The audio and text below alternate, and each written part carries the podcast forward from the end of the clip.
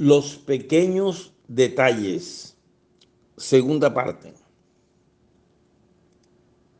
Continuando con el tema de mi pasada columna, reafirmo que los pequeños detalles multiplicados por miles logran una más bella y grata ciudad que unas muy pocas pero costosísimas obras puntuales y que además resulta muy posible lograr Muchos de estos a punta de gestión con empresas, gremios, universidades y ciudadanía en general, sin necesidad de grandes erogaciones públicas. Y cuando los recursos para inversión son escasos, resulta ser una herramienta importante para mejorar ostensiblemente la imagen citadina y la calidad de vida de sus habitantes.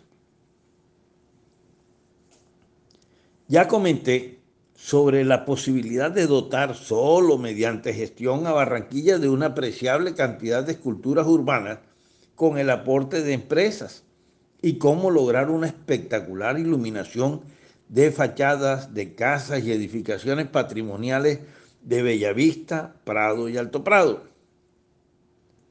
Pero es mucho más lo que se puede lograr. ¿Duda alguien que si el alcalde le solicitara a la AAA que mantenga encendida la fuente hoy apagada, ubicada en el sector de Villa Country, y le mejore estéticamente su pobre diseño, logre que esa empresa engalane ese importante sector? Seguro que lo logra.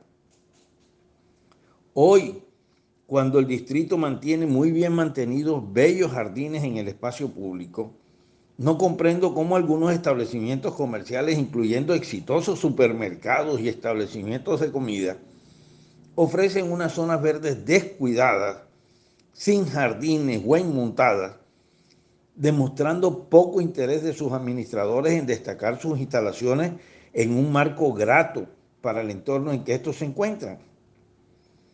Seguro que con una sola comunicación de Barranquilla Verde, solicitándoles aportar verdor y belleza a sus jardines, el positivo cambio se lograría muy rápidamente. Ya comenté hace unos años en una columna lo logrado hace varias décadas cuando al entonces alcalde Ramón Emiliani le sugería adelantar una campaña para motivar a los propietarios de edificaciones en el centro a pintar y mejorar sus fachadas dando su familia el ejemplo al embellecer la de los diferentes edificios Art Deco que estos poseían. Nunca podré olvidar el tremendo cambio logrado y el apoyo del Heraldo a esa cívica campaña que no le costó un peso al erario. Campaña que luego se extendió a otros sectores, hoy podría replicarse con muchísimas edificaciones a lo largo y ancho de la ciudad. Gestiones como las que aquí sugeridas, sumadas a cientos de obras menores para optimizar la movilidad, las que he llamado acupuntura urbana, con modestas inversiones puntuales con las que se agilizaría el tráfico en múltiples vías y cruces hoy conflictivos, lograrían un verdadero cambio con poca plata. Dotar un sector de la ciudad de señales con los antiguos nombres de calles y carreras sería económico e impactante.